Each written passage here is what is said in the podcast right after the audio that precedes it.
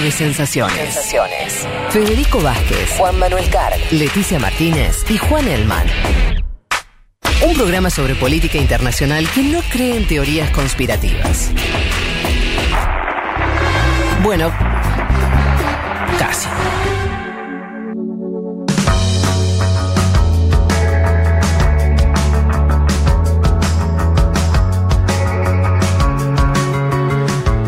Como les comentábamos al principio del programa, queríamos traerles información, análisis de lo que está ocurriendo en Perú, inminente eh, elección presidencial. Y para eso estamos en comunicación con eh, Anaí Durán. Ella es coordinadora de Relaciones Internacionales del Movimiento Nuevo Perú, una de las fuerzas políticas que se presenta a estas elecciones. Y con ella vamos a, a charlar un poco del escenario electoral. Anaí, ¿qué tal? Te saluda Federico Vázquez desde Buenos Aires. Hola, buenos días, mucho gusto. Contenta de estar con ustedes. Bueno, eh, igualmente, sí, ya hemos charlado Varias eh, veces. anteriormente. Eh, sos nuestra, casi una corresponsal informal en Perú. Eh, Eh, ad honorem. ¿Estás ahí en, en Lima? Estamos aquí en Lima ahora, sí. Bien, perfecto. Eh, contanos, falta muy poquito, días para, para la, la elección presidencial, contanos cómo está el panorama, cómo, cómo se dibuja. Nosotros desde acá lo que advertíamos como, como una situación muy particular, de la cual incluso me cuesta encontrar referencias, alguna debe haber, pero que es el nivel de fragmentación de la intención de voto que hay, donde los candidatos con mejor performance en las encuestas, hay que decir siempre esto, no alcanza ninguno el 20% de los votos, o sea, y, estamos hablando de, de una cantidad importantísima de, de candidatos en un pelotón eh, que, que está entre los 8, 10 puntos y los 15. Eh, ¿Por qué pasa esto? ¿Cómo, cómo está ese escenario? Sí, bueno, yo creo, eh, falta exactamente una semana. Estas son elecciones bastante atípicas en Perú, en general creo marcadas por la pandemia, ¿no? Por todo lo que ha sido este este año tan duro que, nos ha tocado, ¿no? Mucha desafección, mucho malestar de la gente, eh, que está mucho más empeñada en cómo sobrevivir a la crisis económica y sanitaria tan tremenda que estamos viviendo que quizá en, en, en quién vota, ¿no? En esa línea es que falta una semana y hay casi un 30% de gente que no ha definido todavía su voto, ¿no? Y el resto, como bien decías tú, se divide en candidatos pequeños, ¿no? Mm. Que no ninguno supera el 15% ahora y son 18, también un escenario de fragmentación bien grande. ¿no? 18 candidatos a presidente es una enormidad. 18 Sí. candidatos, además con una particularidad distinta al del 2016, donde la derecha peruana básicamente iba concentrada en torno a Keiko Fujimori. Sí. La derecha ha sufrido una crisis muy grande a raíz de todo el de Keiko estuvo presa, todo el destape de. Odebrecht, y ahora va dividida en cinco candidaturas, ¿no? Entonces, esa es una de las características de esta elección. Está Hernando de Soto, un teórico neoliberal, está un eh, ultraevangélico conservador religioso, López Aliaga, está este arquero de, de- de Alianza Lima, George Forsyth, está la misma Keiko, ¿no? Entonces, entre cinco o cuatro candidatos de la derecha están disputándose el voto.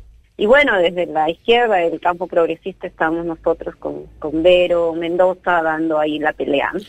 ¿Y cómo ven el escenario? Vos decís una fragmentación. eh, ¿Ustedes tienen alguna expectativa de, de pasar al, al balotaje? De, de cómo, de, de cómo, ¿Cómo se imaginan esa, esa disputa electoral? Sí, nosotros tenemos buenas expectativas en la medida que somos la, única fuerza más de, de cambio, ¿no? Que plantea cambios de fondo y tan necesarios para, para este momento de crisis. Ahorita, la, hoy día salieron encuestas, la mayoría de un empate técnico entre primer y segundo lugar, ¿no? Una diferencia muy pequeñita de eh, dos o puntos porcentuales como máximo entre un candidato y otro, entre por lo menos en los cuatro primeros, entre los que se cuenta Vero, ¿no? El, el IEP la pone, eh, Ipsos, por ejemplo, esta encuestadora la pone segunda en intención de voto. Eh, entonces, estamos ahí en la pelea, esta semana va a ser muy definitoria, yo creo que eh, esta ese mensaje de, de Verónica, además como la única candidata de, de- del cambio en medio de una situación tan crítica, ha ido calando, hemos ido teniendo más eh, apoyo, respaldo en algunas zonas que no serán tradicionalmente adversas, como Lima, ¿no? Lima que eh, se, se derechizó mucho las últimas décadas, hay un viraje importante ahí, entonces estamos con, con esperanza y con mucho empeño para esta última semana. Anaí, te saluda Juan Manuel Car. Te pregunto por un candidato puntual que estuve viendo en las encuestas que ha crecido, que es un veterano economista llamado Hernando de Soto, que explicaría el crecimiento de De Soto de Avanza País. Y por otro lado, algo que siempre le sucede a ustedes, a Nuevo Perú, a medida que se acercan las elecciones, que es eh, etiquetarlos con Nicolás Maduro Moros, el presidente de Venezuela, ¿no? Esta, Esto que sucede siempre que se acercan las elecciones y que también ha pasado esta semana a partir de alguna declaración de Verónica Mendoza en torno a el Grupo de Lima, la necesaria interlocución que tiene que haber eh, en Venezuela para solucionar la crisis. ¿Cuánto le pega a ustedes eso? Y si explican algo o no, ese etiquetamiento, el crecimiento de algunas variantes más conservadoras en el Perú. Eh, sí, lo primero sobre Hernando de Soto, efectivamente yo creo que es una de las cartas que la derecha peruana está moviendo, ¿no? Al caer en crisis Keiko, que concentraba todo su apoyo, pues este señor ha aparecido ahí como solvente, ¿no? Un poco repitiendo el fenómeno PPK, que también era un señor de 80 años o 79 años, que se vendía como pues con mucha experiencia en gestión, en asesoría, en manejo económico, ¿no? Ya vimos el desastre que fue PPK, esperamos que no se repita ahora eh, con, con De Soto, pero efectivamente creo que se vende bien esa imagen de hombre mayor con experiencia y que cae en cierto público que ahora está buscando desde el espectro de derecha por quién votar, ¿no? Ya que Keiko no tiene la misma fuerza. Lo vemos un poco así. Y sobre lo que planteas de la contracampaña, efectivamente, aquí estamos acostumbrados a tres ejes de contracampaña muy fuertes. El primero, que ya es un clásico en Perú frente a la izquierda, es el terruqueo, ¿no? eh, fake news, flyers, en fin. Perdón, ¿cómo es la palabra? ¿Cómo es la palabra? Terruqueo. Terruqueo. Nos, asocian con el terrorismo de Sendero Luminoso, ¿no? Entonces, es poner eh, a Verónica cargada con una foto con Abimael Guzmán, una serie de fakes que circulan, ¿no? Eh, que dijo tal cosa, que no dijo lo otro, en fin, es, ese es un ya un, un clásico instalado en el repertorio de la derecha electoral. Siempre el fantasma de Guzmán. Ajá, ese es uno, el otro efectivamente es Venezuela y creo que eso se comparte con distintos países de América Latina, que vamos a hacer la nueva Venezuela, agravado también por la migración venezolana aquí en Perú, hay 800 mil venezolanos, ¿no? Que, es una situación muy, muy, muy grave porque es una, migración muy popular que está en una situación también de desprotección bien grande. Entonces, efectivamente, asocian que eh, Maduro, chavismo, ¿no? Ese, ese eje. Y el último que apareció muy fuerte y que nos recuerda mucho a las elecciones en Brasil y a lo de Colombia en el acuerdo de paz es la ideología de género, ¿no? Mm. Eh, audios, WhatsApp, eh, mensajes, fake news también de homosexualización de niños, que Verónica va a homosexualizar a los niños, va a poner, no sé, en el currículum escolar para, para poder libertinaje, en fin una serie de, cosas que podrían parecer muy descabelladas, pero que en un contexto de desinformación, de, de, incertidumbre, pues eh, calan y esto generalmente en, en los sectores urbanos populares, ¿no? Entonces, como esos tres ejes de ataque han estado muy presentes y sí creemos que nos han han mellado bastante también la, intención de voto. ¿no? Anaí, Leticia Martínez te saluda, ¿cómo estás? Eh, ¿A qué adjudicás este, eh, justamente que se dé este hecho de que son seis candidatos con muy bajo porcentaje? ¿Y cómo crees que puede llegar a afectar el tema de la pandemia en un país en el que fue y todavía es, está muy complicado con el tema de COVID-19? Eh, pues yo creo que es una crisis orgánica de la derecha nacional que ha gobernado los últimos 30 años, ¿no? Ellos generan, son, son los seis candidatos, de esos seis candidatos, primeros cinco son de la derecha y Ibero es la, la única del campo de izquierda progresista, más uno más, que es Pedro Castillo, que es un docente que viene a ser como la izquierda más clásica, ¿no? Pero esto, esto se explica, yo creo, por esa crisis tan fuerte que ha vivido la, la, la derecha y todos los proyectos neoliberales que sostuvieron los últimos cuatro gobiernos con el caso Odebrecht, ¿no? O sea, ya la crisis de corrupción, este destape de Odebrecht, esta inestabilidad política, ¿no? Entonces hay una desafección muy grande de la gente que no se anima a, definirse por uno o por otro, ¿no? Creo que vivimos una serie de crisis superpuestas. En noviembre tuvimos el desfile de tres presidentes, por ejemplo, con estas vacancias. Eh, y a eso se suma efectivamente la pandemia, ¿no? Lo, fuerte que ha golpeado aquí la, la, la, el COVID-19, ¿no? Tenemos una de las tasas de letalidad más grandes, un gobierno transitorio muy débil que no ha sido capaz de articular una buena estrategia de vacunación. Ese es uno de los grandes eh, pendientes de la, de la gente, ¿no? Que sabe que no se va a vacunar este año, no hay contratos, en fin, en medio de todo este este caos, esta crisis que estamos viviendo, pues mm. las elecciones no necesariamente pasan a ser un, aspecto eh, tan relevante como en otras ocasiones. ¿no?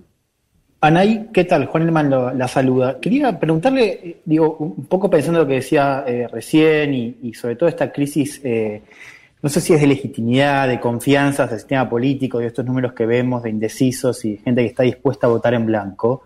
¿Cuál es el mensaje de la izquierda hacia ese, hacia ese electorado o potencial electorado? Porque hay que ver también si va a votar. Bueno, nosotros hemos sido muy claros en centrar el mensaje en dos planos muy concretos. El primero, la emergencia, ¿no? Tenemos que enfrentar que estamos viviendo una situación de emergencia y lo básico para salir de esta emergencia es asegurar oxígeno, porque no sé si ustedes han visto aquí el drama del oxígeno que tenemos, la gente buscando un balón de oxígeno en la calle, porque aquí se hizo un monopolio del oxígeno, en fin, asegurar oxígeno, vacunas y empleo. Ese es el plano principal para los primeros meses de gobierno. Hemos tratado de afirmar ahí cómo vamos a reactivar la economía con generación de empleo, con este, con inversión pública, ¿no? Tratando de hablar de este, estos temas tan, tan concretos porque de verdad en la emergencia lo que más aspira a la gente ahorita es una luz a través de, de, la vacuna y a través de volver a recuperar algo de los 3 millones de empleos que se han perdido en el país, ¿no? Eso en el plano de la emergencia y en el plano un poco más eh, estructural, digamos un poco más de mediano plazo, también la necesidad de abrir un nuevo momento en medio de esta crisis, ¿no? Hemos puesto ahí el tema del cambio constitucional, que fue una demanda que salió en las movilizaciones de noviembre, ¿no? Abrir un nuevo proceso constituyente que sea finalmente una un camino para, para destrabar la crisis, las sucesivas crisis que estamos teniendo, ¿no? Eso ha sido otra, otro tema. Y algunos ejes más, más, más concretos, como hablarle a las mujeres, que son ahorita eh, uno de la votación más indecisos. Tenemos además un equipo muy, muy potente con muchas mujeres que hemos puesto propuestas concretas en ese ámbito para toda la economía de cuidados, por ejemplo. También el tema de educación, internet, en fin, hemos tratado de combinar estos dos planos de la emergencia con estas medidas un poco más estructurales. Estamos hablando con Anaí Durán, ella es coordinadora de Relaciones Internacionales del Movimiento Nuevo Perú. Eh, elecciones la semana que viene, decíamos. Eh, eh, estábamos viendo, analizando un poco las chances también de, Verónica Mendoza, la candidata de izquierda, del eh, escenario electoral. Anaí, para cerrar esta conversación, te agradecemos el tiempo que, nos dedicaste, el acercamiento que haces siempre eh, sobre la realidad peruana y política en particular. Volvamos un poco a, sin salir de la política, pero yendo a la gestión en relación al coronavirus, nos hablaste y la otra es también, o sea, la cuestión de la falta de oxígeno como un elemento clave. Em, un poco más en, concreto, ¿están sufriendo ahora lo que se llama la segunda, la tercera ola, depende de qué país? Estamos todos muy encima de, esto, las nuevas variantes, aumento de las hospitalizaciones, ustedes además enfrentando, y es lógico que, es, que sea así porque están eligiendo un nuevo presidente o que no se puedan postergar las elecciones, pero ¿cómo están viviendo este momento en concreto eh, en la pandemia? ¿El gobierno está tomando, tomando más, más recaudos? ¿Hay cuarentena? ¿No? ¿Cómo es esa situación? Eh, sí, no, ha sido terrible, ¿no? En realidad la primera ola nunca terminó de ceder del todo, se tuvo que abrir la economía a fin de año con las fiestas navideñas, en fin, porque también somos un país con 70% de informalidad, eso es insostenible, la gente no puede quedarse en su casa porque se vive del día al día, ¿no? De la economía popular, en fin se abrió la economía, se abrió todo entre los meses de noviembre y febrero y vino una segunda ola atroz, ¿no? De hecho, ahora estamos todavía se ha abierto un poco en el caso de Lima, ¿no? Hay restricciones, todavía hay toque de queda, se ha tenido que abrir forzado porque la, la población misma salía a manifestarse en contra de las cuarentenas, porque literalmente te ponen a elegir entre morirte de COVID o morirte de hambre, ¿no?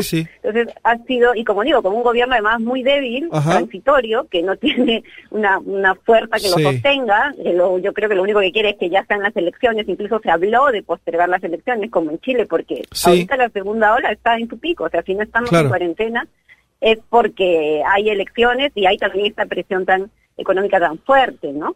De hecho, se ha tenido que decretar una cuarentena extraordinaria estos días de Semana Santa que acaba mañana, ¿no? Pero la, la situación no ha cedido, sigue la crisis del oxígeno, se ha tenido que pedir a Chile que, que preste, que importe oxígeno, pese que la Ley General de Salud faculta al Estado a tomar el control de la producción de oxígeno. Y como decía, la vacuna no es ninguna ninguna ninguna esperanza, ¿no? Hemos tenido este caso del vacuna gate, donde Vizcarra y el anterior gobierno se habían vacunado por lo bajo, se ha negociado, no se sabe cómo, la vacuna Sinopharm, la cosa es que no llegan todavía 30 millones de dosis de vacuna que se habían negociado. Perdón, un, dato, ustedes, perdón, Ana, que te interrumpa, ¿saben cuántas vacunas, sabes cuántas vacunas eh, ya eh, llegaron a Perú? ¿Qué, porcentaje de la población se logró un vacunar? Un millón de vacunas, ¿no? Ah, muy poco. Somos una población de 33 millones, 36 millones de habitantes. Es poquísimo, ¿no? De hecho, el gobierno ha, declarado el viernes que tiene que reestructurar toda la estrategia de vacunación. Claro. Porque solo se apostó a dos laboratorios, a Pfizer con un millón de vacunas, que además es súper difícil de mantener por el congelamiento, es mucho más complicado. Y Sinopharm, que es el escándalo que tenemos ahorita de, no saber si van a llegar o cuándo van a llegar. Bueno, ahí antes que nada, y más allá de la cuestión política, ojalá que el pueblo peruano eh, reciba vacunas de la forma que sea lo más temprano posible. Primer deseo, segundo deseo, que, que su sistema sanitario se recupere algo.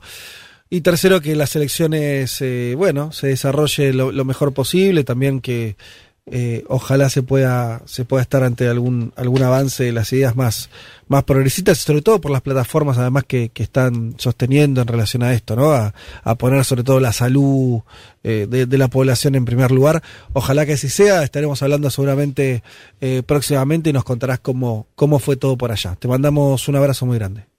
Un abrazo para ustedes también y aquí estamos seguimos trabajando. Adiós